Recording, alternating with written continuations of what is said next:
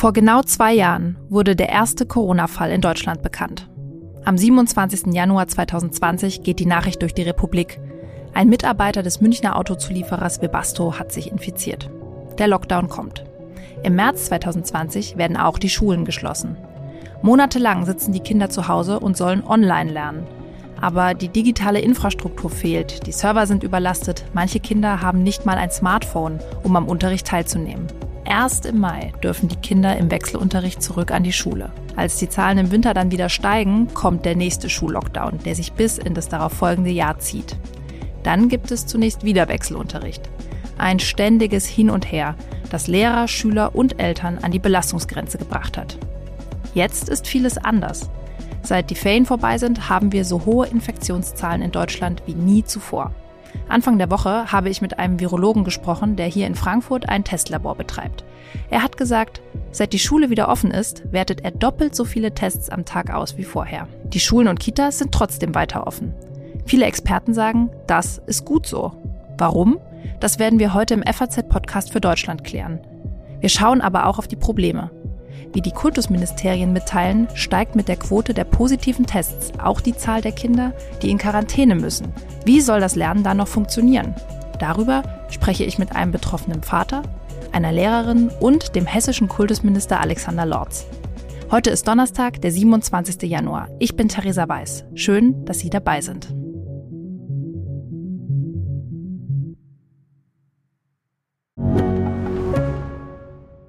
Ich bin Dr. Falk Stierkart und leite ein medizinisches Versorgungszentrum in Erlangen. Der Job als niedergelassener Arzt ist nicht unattraktiv, aber er scheitert oft schon an der Wurzel.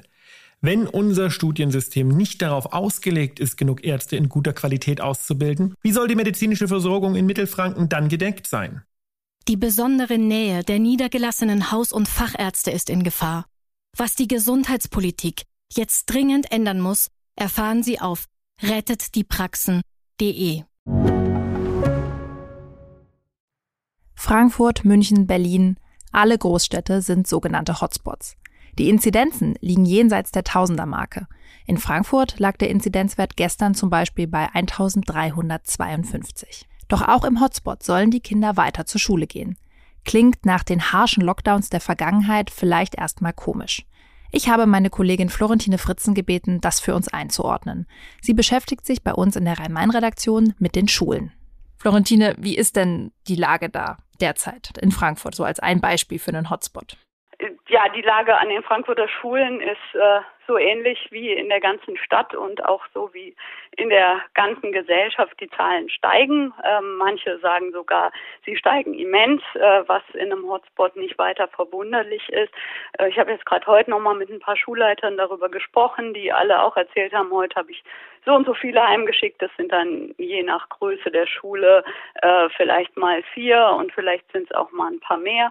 Insgesamt ist es nach wie vor so, äh, dass es keine geballte Ansteckungsgefahr an Frankfurter Schulen gibt, sondern äh, dass die Fälle, die auftreten, oft äh, im privaten Rahmen oder ähm, in den Weihnachtsferien zuletzt äh, entstanden sind und dass die Kinder und Jugendlichen an den Schulen selbst eben auch durch die Schutzmaßnahmen äh, ziemlich gut geschützt sind. Äh, die tragen ja auch im Unterricht zum Beispiel äh, komplett Masken. Sie werden zum großen Teil jetzt täglich getestet an den Frankfurter Schulen, auch die Geimpften, so dass man eben sofort auch positive Fälle rausfiltern kann. Mm, okay, das klingt jetzt so, dass du der Meinung bist, auch wenn die Zahlen steigen, die Infektionszahlen, sollte man die Schulen nicht unbedingt schließen.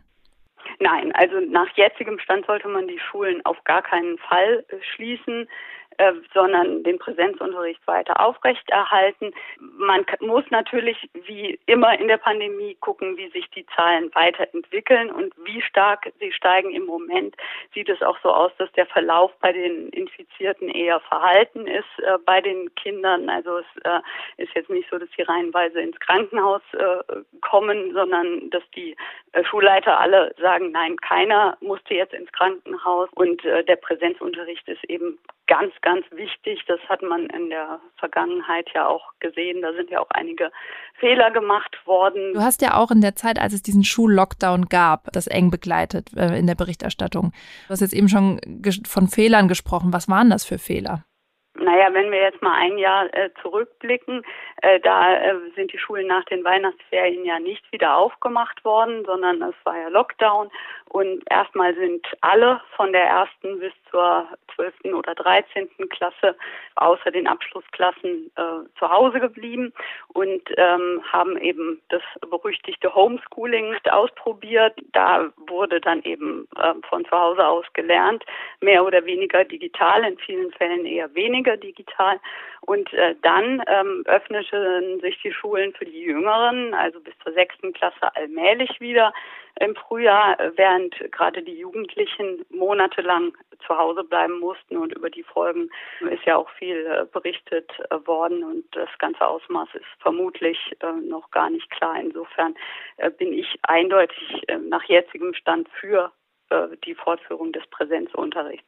Also Meiner Ansicht nach wären die meisten Schulen auch jetzt noch nicht komplett darauf vorbereitet, dass man einen Fernunterricht so macht, äh, dass das zumindest ein ordentlicher Ersatz äh, für den Präsenzunterricht wäre. Also die, die digitalen Möglichkeiten sind äh, einfach bei weitem nicht ausgeschöpft und gerade nicht bei den Jüngsten, wo ja auch digitaler Unterricht besonders schwierig zu machen ist, aber da an den Grundschulen.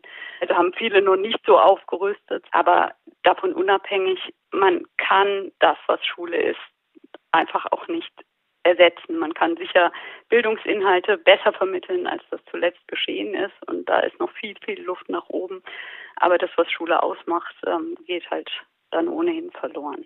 Also es ist sehr zu hoffen, dass die Pandemie weiterhin es äh, noch ermöglicht, die Schulen offen zu lassen. Mhm. Du hast auch eben schon davon gesprochen, dass die Folgen noch gar nicht so richtig abzusehen sind. Welche Folgen meinst du jetzt? Also ganz viele denken ja im ersten Moment gleich an, ha, die Kinder äh, haben zu wenig äh, Bildungsinhalte mitbekommen. Jetzt hatte ich aber das Gefühl, da klingt noch was anderes an. Ja, klar, es ist eindeutig beides. Also im Homeschooling äh, wurde von vielen schlechter gelernt, ganz einfach. Das, was du angesprochen hast, aber das andere sind eben die äh, sozialen Folgen und ähm, wir lesen auch immer wieder von den äh, von den Berichten oder hören von ähm, Jugendpsychotherapeuten, äh, was äh, was da alles für schlimme Dinge äh, auch geschehen sind und was für schlimme Dinge Kinder jetzt aufzuarbeiten haben, aber man muss äh, noch gar nicht mal nur auf diese Fälle gucken, sondern einfach auch nur auf ja ganz normale Kinder, die ganz normal ihren Schulalltag Tag brauchen. Und wenn das fehlt, dann geht auch ganz, ganz viel verloren, auch bei denen, die eigentlich so stabil sind, dass sie das mehr oder weniger wegstecken können. Hm.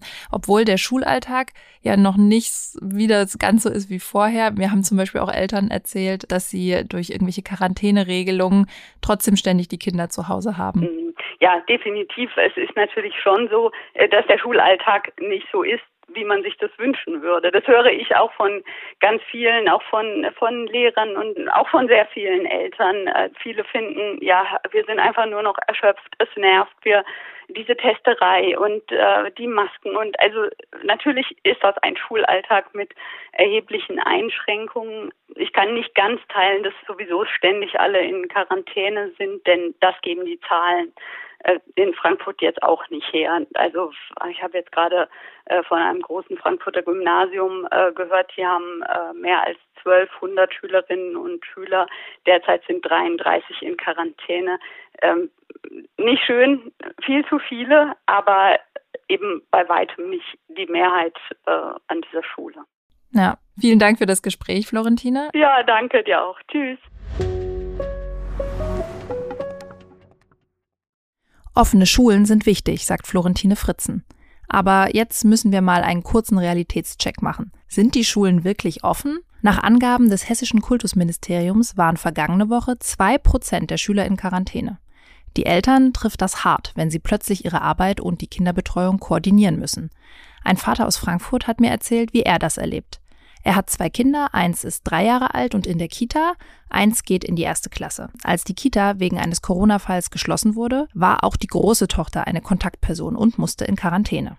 Meine große Tochter, die eben in die Schule geht, die war bis vor kurzem als Genesene ja frei davon. Also sie hatte den genesenen Status, den hat sie aber dann in der letzten Woche über Nacht verloren, weil äh, nach drei Monaten der genesene Status abgelaufen ist. Und dann musste sie auch als Kontaktperson aus der Schule sofort ausgenommen werden. Und dann musste sie die letzten Tage zu Hause bleiben und äh, hat dann auch zu Hause keine Schulaufgaben gehabt oder ähnliches. Also sie sollte einfach zu Hause bleiben und der Auftrag war, aber etwas, war schon etwas, etwas schwierig.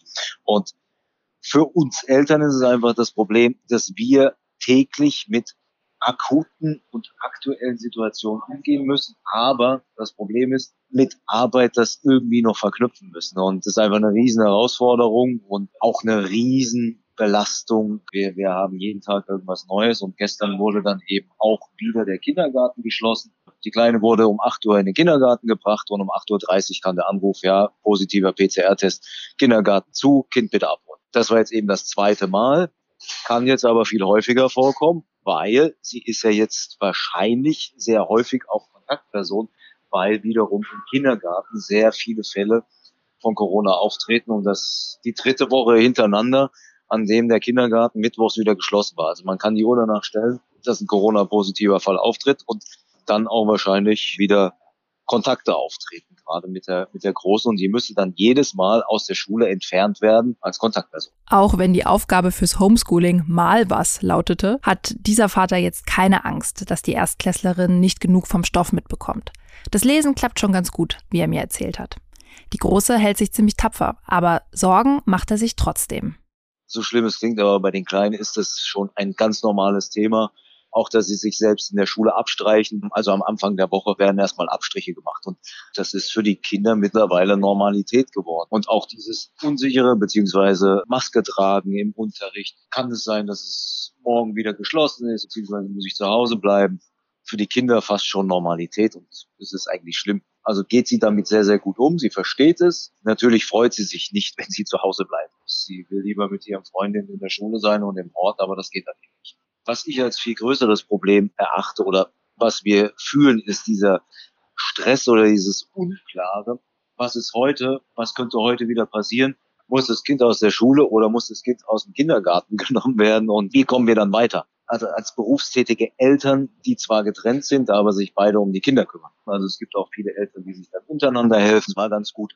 Aber ohne jetzt den Hintergrund der Großeltern, die uns gestern wieder gerettet haben, wäre das einfach nicht möglich. Und äh, das ist einfach eine Drucksituation und das ist schon auch belastend, gerade für den weiteren Verlauf. Und äh, man fühlt sich dann als Elternteil schon auch ein Stück weit alleingelassen. Und äh, ich bin eigentlich ein sehr positiv gestimmter Mensch, aber da kommen immer mehr Sorgen auf. Damit spricht er vielen Eltern aus dem Herzen, die wie er einen Job haben, den sie nicht einfach von zu Hause aus erledigen können.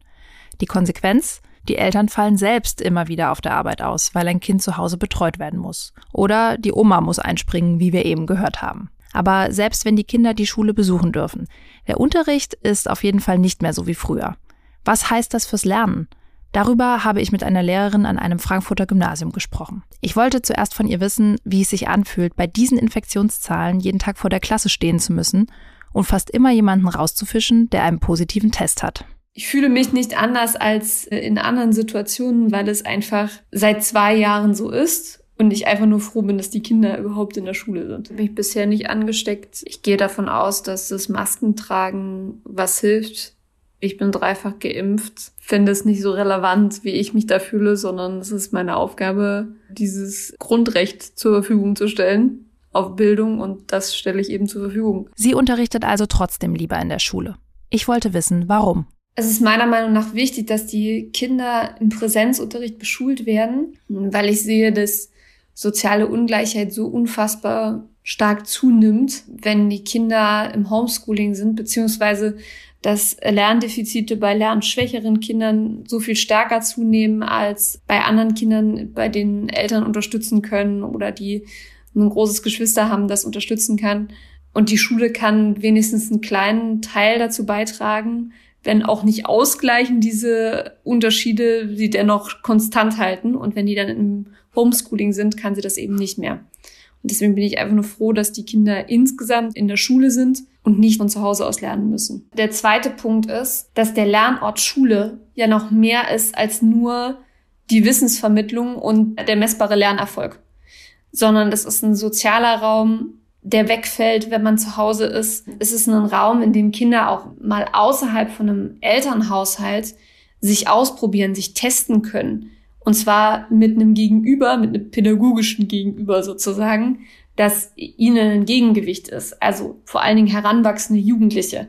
Das heißt, dieser Raum Schule ist eben noch was anderes als nur Wissensvermittlung. Und das ist eben gebunden an den Ort, an den tatsächlichen Raum. Die Lehrkräfte stehen dabei aber immer wieder vor Herausforderungen. Meine Kollegin Florentine Fritzen hatte ja schon Bedenken angemeldet, wie gut die Schulen zum Beispiel im Digitalen wirklich aufgestellt sind. Wie sehen das die Lehrkräfte vor Ort? Gefordert von der Schule ist, dass die Kinder, die in Quarantäne sind, zusätzlich beschult werden. Also das heißt, Unterrichtsmaterialien online zur Verfügung gestellt werden. Da gibt es eine Plattform, die in Hessen von allen Schulen benutzt werden kann. Das Problem dabei ist, dass diese Plattform beziehungsweise dieses Doppeltbeschulen eigentlich nicht machbar ist. Einerseits weiß ich nicht, kann dieses Kind überhaupt arbeiten? Es ist also sinnlos, Materialien zur Verfügung zu stellen, weil das Kind wirklich krank ist. Oder kann es irgendwann arbeiten? Also diese Information dringt gar nicht zu mir durch, weil momentan so viele Informationen zu mir durchdringen müssen, dass Informationen verloren gehen. Und die ist eben relativ irrelevant. Das heißt, die Ansage ist, sobald Kinder in Quarantäne sind, werden wir als Lehrkräfte darüber informiert und müssen dann auch Online-Materialien zur Verfügung stellen. Und das ist im Grunde genommen neben dem Regelbetrieb nicht möglich. Beziehungsweise muss möglich sein, ist aber in der normalen Arbeitszeit schwer händelbar. Die Organisation ist also nicht ganz einfach. Klappt das Homeschooling inzwischen wenigstens?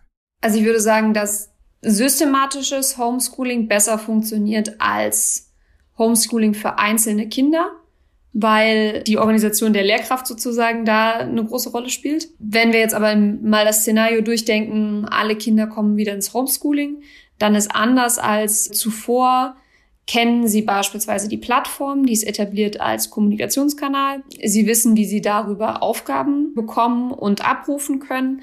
Das Problem bleibt aber trotzdem, dass es keine systematische Didaktik gibt, die sagt, wie Online-Unterricht funktionieren kann. Es gibt ganz viele Ideen, Materialien, auf die man zugreifen kann, aber grundsätzlich ist eben Deutschunterricht und Online-Deutschunterricht zwei sehr unterschiedliche Dinge die Lehrkräfte so fortzubilden, dass sie tatsächlich auch digital unterrichten können. Das ist einfach ein langer Prozess und also da würde ich sagen, sind die Lehrkräfte, die ich kenne und ich selbst besser vorbereitet als am Anfang der Pandemie. Aber von gutem Unterricht ist da noch nicht so viel zu sprechen. Guter Unterricht sieht also wahrscheinlich anders aus, zumindest was das Homeschooling angeht. Ich will jetzt den Verantwortlichen fragen, wie wir damit umgehen sollten und was für die Schüler konkret getan wird. Weil Bildungspolitik Ländersache ist, ist der Verantwortliche Alexander Lorz von der CDU, der hessische Kultusminister und früherer Vorsitzender der Kultusministerkonferenz. Herr Lorz, die Infektionszahlen steigen. Ist es da richtig, die Schulen um jeden Preis offen zu halten? Also wir halten die Schulen keinesfalls um jeden Preis offen. Äh, wir schauen uns das jeden Tag von neuem an und im Prinzip auch an jedem Ort äh, jeden Tag aufs Neue, um zu entscheiden, was wir verantworten können und was nicht. Ähm, aber man muss das Ganze natürlich im Kontext der gesamtgesellschaftlichen Situation sehen. Äh, die Bund-Länder-Konferenz hat gerade jetzt das vorgestern beschlossen und äh, das ja auch auf Anraten des Expertenrates der Bundesregierung, äh, dass wir keine weiteren Verschärfungen im Sinne eines Lockdowns machen, trotz der steigenden Infektionszahlen. Denn die Schulen sind keine besonderen Hotspots der Pandemie. Die Schulen nehmen an der gesamtgesellschaftlichen Entwicklung teil. Ähm, und es würde absolut keinen Sinn machen, die Schulen dann isoliert als einzige Institutionen zu schließen. Also ähm, wenn wir, und das raten uns die Experten, sagen, ein Lockdown macht im Moment keinen Sinn. Äh, wir versuchen, die Gesellschaft mit allen Vorsichtsmaßnahmen offen zu halten, trotz dieser Zahlen. Dann muss das auch für die Schulen gelten. Wir haben eine Studie gemacht äh, mit dem Helmholtz-Zentrum für Infektionsforschung im letzten Jahr, die Kultusministerkonferenz. Und da haben wir festgestellt, äh, dass das Risiko für Kinder und Jugendliche, sich außerhalb der Schule im privaten Umfeld anzustecken, viermal höher ist als in der Schule, wegen der ganzen Vorsichtsmaßnahmen, die in den Schulen gelten. Also dann die Schulen zu schließen und die Kinder in dieses private Umfeld zu schicken, wo das Infektionsrisiko viermal höher ist, das macht doch infektiologisch keinen Sinn. Aber wenn die Schutzmaßnahmen, von denen Sie jetzt gesprochen haben, so gut funktionieren, hätte man den Schülern dann nicht in der Vergangenheit die Lockdowns ersparen können? Das ist eine Frage, die man im Nachhinein sicher stellen kann. Sie wissen, die Kultusministerinnen und Kultusminister haben immer äh, unter den Lockdowns gelitten und ähm, versucht, möglichst auf ihre Vermeidung oder auch auf ein möglichst frühes Ende äh, derselben hinzuwirken. Äh, aber man muss natürlich jetzt auch zur Ehrenrettung äh, der Gesundheitsfachleute sagen, äh, wir waren vor einem Jahr beim letzten Lockdown auch in einer ganz anderen Situation. Wir hatten nicht die Impfungen, äh, schon gar nicht die Impfungen auch ähm, für Schülerinnen und Schüler. Wir hatten eine wesentlich aggressivere Variante des Virus, auch wenn sie nicht ganz so ansteckend war mit Delta, aber die Fälle eben äh, der Krankenhauseinweisungen, also die Quote lag ja deutlich höher und insgesamt war die Situation noch deutlich volatiler. Also das hat man auch in den anderen europäischen Ländern gesehen, äh, die ja auch alle um diese Zeit in den Lockdown gegangen sind und die aber im Moment, obwohl sie ja teilweise noch viel höhere Inzidenzen haben als wir, ähm, trotzdem die Gesellschaft und insbesondere die Schulen offen halten. Sie haben sich ja auch in der Vergangenheit sehr dafür eingesetzt, dass die Schulen eben nicht wieder zugemacht werden. Wieso ist es wichtig, die Schulen offen zu halten? Wir haben gerade in diesen Phasen des Lockdowns äh, gesehen, ähm, wie wichtig der unmittelbare Kontakt zwischen Schülerinnen und Schülern untereinander und natürlich aber auch mit den Lehrkräften ist. Das ist von entscheidender Bedeutung für den Bildungserfolg, aber es ist vor allem auch wichtig einfach für die psychosoziale Gesundheit äh, der Kinder und Jugendlichen. Ähm, das ist das, was uns alle zurückmelden, auch was Sie äh, von den Kinder- und Jugendpsychiatern oder Psychotherapeuten hören, ähm, dass die Kinder und Jugendlichen unter dieser Zeit des Lockdowns massiv gelitten haben. Und das bringt uns dazu, ähm, dass wir das, wenn es irgendwie geht, ähm, für die weitere Zukunft vermeiden müssen. Dann kommen natürlich noch andere Dinge dazu, wie etwa auch die äh, Betreuungsprobleme bei den Eltern. Aber das will ich jetzt gar nicht mal äh, nach vorne schieben. Es ist wirklich, es geht um die Gesundheit der Kinder und Jugendlichen, die aber eben nicht nur der Schutz vor dem Virus ist, ähm, sondern auch die Vermeidung aller möglichen anderen Schäden, äh, die da auftreten können. Und es geht natürlich auch um die Erkenntnis, dass die Schulen zwar an der Pandemie teilhaben, aber die Pandemie nicht befeuern. Jetzt haben wir über die psychosoziale Gesundheit gesprochen. Das haben Sie in den Vordergrund gestellt. Das hört man ja auch wirklich von allen Experten. Aber was ist mit den Lerninhalten? Ich habe von einigen Eltern und Lehrern gehört, na ja, der Unterricht zu Hause, das Homeschooling hat halt auch das große Problem, dass das alles mit der digitalen Infrastruktur nicht gut funktioniert und man das auch einfach wirklich nicht so rüberbringen kann, dass man die Kinder nicht erreichen kann. Was würden Sie da sagen? Ja, Sie sprechen da zwei Dimensionen der Problematik an, die man unterscheiden muss. Äh, das eine ist äh, die Funktionstüchtigkeit der digitalen Infrastruktur. Die war natürlich im März 2020 nicht gegeben. Da war ja niemand äh, überhaupt auch nur gedanklich auf diese Situation des Distanzunterrichts vorbereitet. Das hat sich mittlerweile massiv geändert. Da haben wir auch die letzten eineinhalb, ein Dreiviertel Jahre ähm, alles investiert und auch versucht zu beschleunigen, was geht. Also dieses Problem lässt sich lösen. Aber was wir auch gesehen haben, das ist die zweite Dimension, ist, ist, dass selbst dort, wo das Digitale schon hervorragend funktioniert, und wir hatten und haben Schulen in Hessen, es werden noch immer mehr, ähm, wo das äh, mit dem äh, digitalen Unterricht eigentlich ganz hervorragend klappt, und selbst dort äh, oder auch in anderen europäischen Ländern, die in der Digitalisierung schon immer weiter waren als Deutschland, äh, sieht man in Studien, ähm, dass äh, selbst der beste digitale Distanzunterricht nicht die gleichen äh, Effekte erzielt, auch nicht die gleichen Lernerfolge erzielt, wie eben der normale Schulbetrieb in Präsenz. Und ähm, das bestätigt uns auch darin, sagen, das äh, bringt uns nicht von dem Weg der Digitalisierung ab. Das ist gut und richtig, die digitale Infrastruktur weiter auszubauen, dafür zu sorgen, dass Schulen äh, das auch möglichst gut und ähm, umfassend pädagogisch einsetzen können. Und trotzdem wird der Präsenzunterricht nicht eins zu eins zu ersetzen sein. Ja, könnte das auch daran liegen, dass Lehrer darin ja gar nicht ausgebildet sind, also in einer digitalen Didaktik? Das hat damit natürlich auch zu tun. Klar, das war auch im äh, Frühjahr 2020 nicht gegeben. Auch diese Situation hat sich wesentlich verbessert.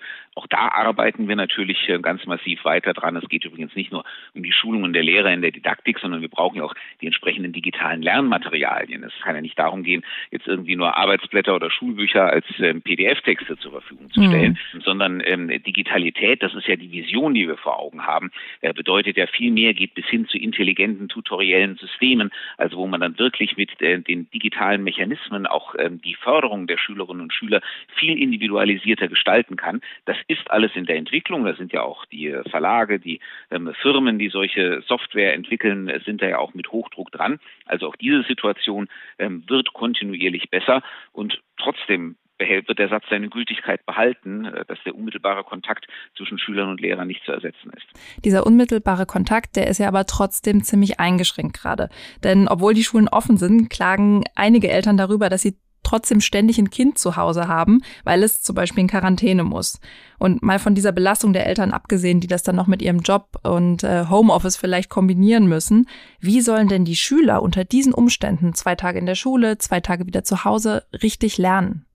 Also es ist völlig klar, dass äh, die Situation äh, im Moment und eigentlich ja schon seit Beginn der Pandemie äh, eine ungeheure Belastung ist. Äh, sie ist auch eine Belastung für die Gesellschaft insgesamt, das sehen wir auch sonst an allen Ecken und Enden. Aber sie ist natürlich gerade für die Jüngsten, also für unsere Kinder und Jugendlichen und für alle, die mit ihnen zu tun haben. Also eben auch gerade für Eltern, ich bin ja auch selbst Vater eines Kindergartenkindes, also ich kann das, glaube ich, auch ein bisschen persönlich nachvollziehen. Ähm, und natürlich für alle in Schule Tätigen ist das eine extrem anstrengende und herausfordernde Situation ich kann das vom Grundsatz her auch nicht ändern. Wir können auch die Quarantäneregeln nicht ändern. Die haben ja ihren guten Sinn, äh, abgesehen davon, dass ähm, sie mittlerweile ja auch von medizinischer Seite stark zurückgeschnitten worden sind. Aber solange diese Pandemie noch so andauert, äh, werden wir mit diesem Problem natürlich weiter umzugehen haben. Wir müssen versuchen, äh, dafür so gut wie möglich Lösungen zu finden. Im Kern ist die Situation ja genauso, wie wenn auch sonst ein Kind krank ist. Es gab auch vor Corona auch schon andere Krankheiten und äh, dass die Kinder überraschend zu Hause waren, das war und ist immer eine Herausforderung für die Familien und natürlich auch für die Schule, wenn das Kind wieder in den Unterricht reingeholt werden muss und, und, und.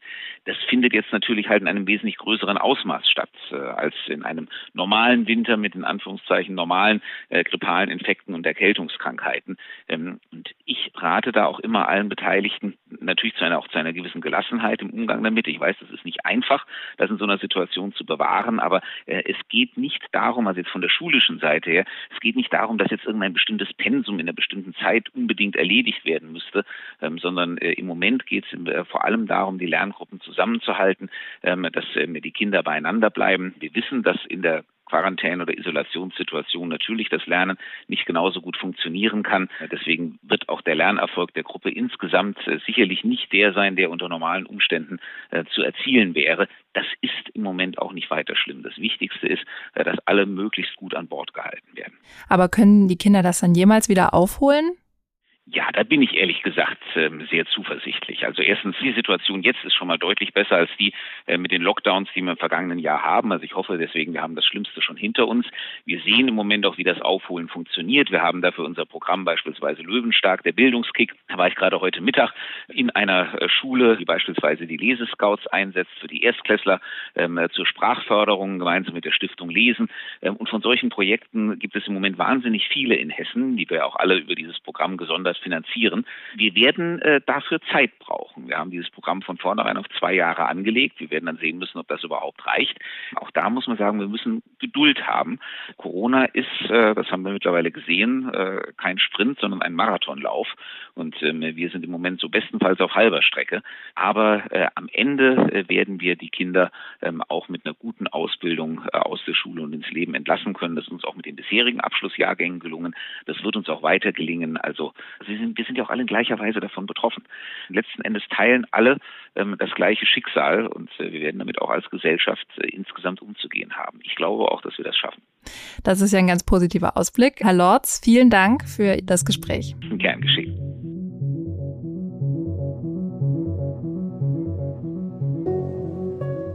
Alle sind sich einig. Die Schulen sollten nicht geschlossen werden. Da haben die Verantwortlichen wohl auch aus dem vergangenen Lockdown gelernt. Die psychischen Schäden bei einem kompletten Lockdown in der Schule, gerade für die Jugendlichen, sind wahrscheinlich schlimmer als das ständige Hin und Her. Wie der Schulstoff dann aber nachgeholt werden soll, ist noch ziemlich unklar. Alexander Lorz hat sich da ja sehr zuversichtlich gezeigt. Aber direkt vor Ort an den Schulen klingt das verhaltener. Das war der FAZ-Podcast für Deutschland, heute am 27. Januar mit Theresa Weiß. Bleiben Sie gesund.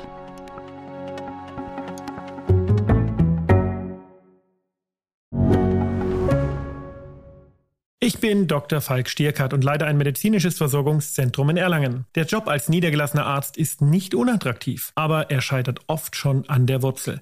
Wenn unser Studiensystem nicht darauf ausgelegt ist, genug Ärzte in guter Qualität auszubilden, wie soll die medizinische Versorgung in Mittelfranken dann gedeckt sein?